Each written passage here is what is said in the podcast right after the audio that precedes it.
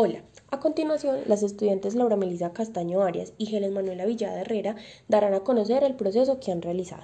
Para llevar a cabo el proyecto de la práctica investigativa 1, hemos tomado como referente la unidad de servicio Antonia Santos, que se encuentra ubicada en el centro de la ciudad de Armenia, con 14 niños y 9 niños por un total de 23 beneficiarios.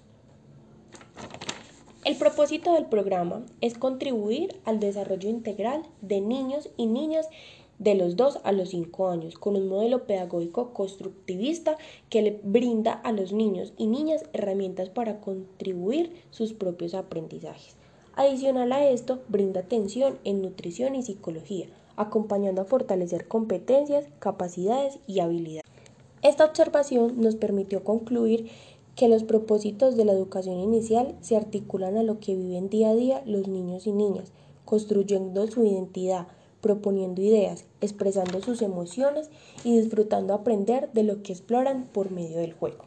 Después de esto, para nosotras como equipo de trabajo fue muy satisfactorio destacar que son niños y niñas muy activos, que se encuentran dispuestos a vivir cada aventura con pasión.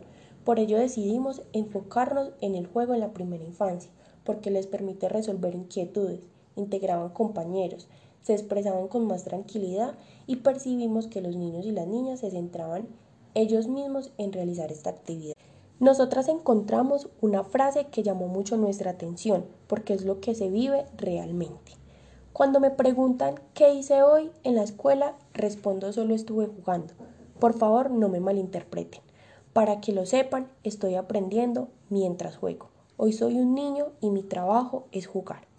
Esta frase nos motiva a demostrarle a los padres que el juego en la primera infancia es fundamental y como ya lo habíamos dicho, por medio de él es que se desarrollan muchas habilidades, las cuales le permiten al niño y la niña obtener un aprendizaje significativo.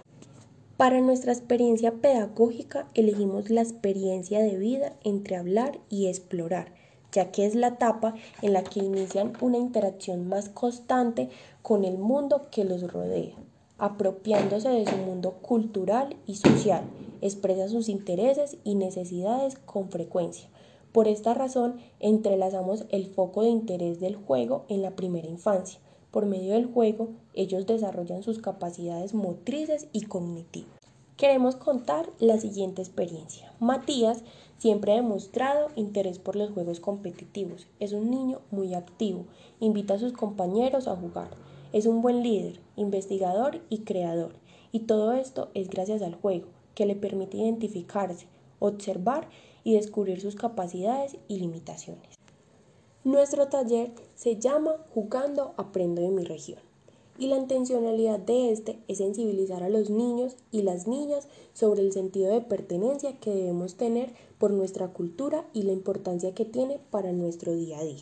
Nuestra experiencia de aprendizaje la iniciaremos encontrando en la puerta del salón múltiple una puerta colonial, la cual tendrá la ambientación de un espacio antiguo de lo que nos representa como región andina.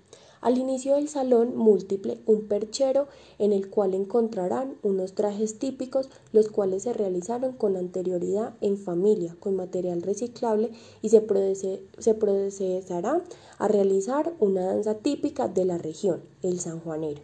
Posteriormente, encontrarán un espacio gastronómico en el cual los niños y las niñas tendrán la oportunidad de degustar una serie de comida hecha a base de café. Luego de esta experiencia se encontrarán instrumentos con materiales reciclables para acompañar las trovas que se presentarán en un audio. Para finalizar esta experiencia, los niños y las niñas encontrarán una carrera de obstáculos en el cual podrán fortalecer la motricidad gruesa y al terminar estarán dos personas con su ropa aparte para que ellos los vistan de acuerdo a su vestuario. Por último, queremos contarles que en el nivel 2B se cuenta con una niña que tiene discapacidad visual y nosotras, por medio de la estrategia propuesta, buscamos fortalecer estimulando el sentido del tacto, del olfato y el gusto, aterrizando toda la propuesta a sus necesidades. Por otra parte, creamos esta estrategia pensando primeramente en la inclusión, ya que en este taller tenemos elementos puestos con una finalidad, la cual es que todos los que participen, sin importar sus diferentes capacidades, puedan disfrutar al máximo y asimismo conocer la riqueza y sentido que pertenecemos a esta región tan maravillosa como lo de la región andina. Muchas gracias.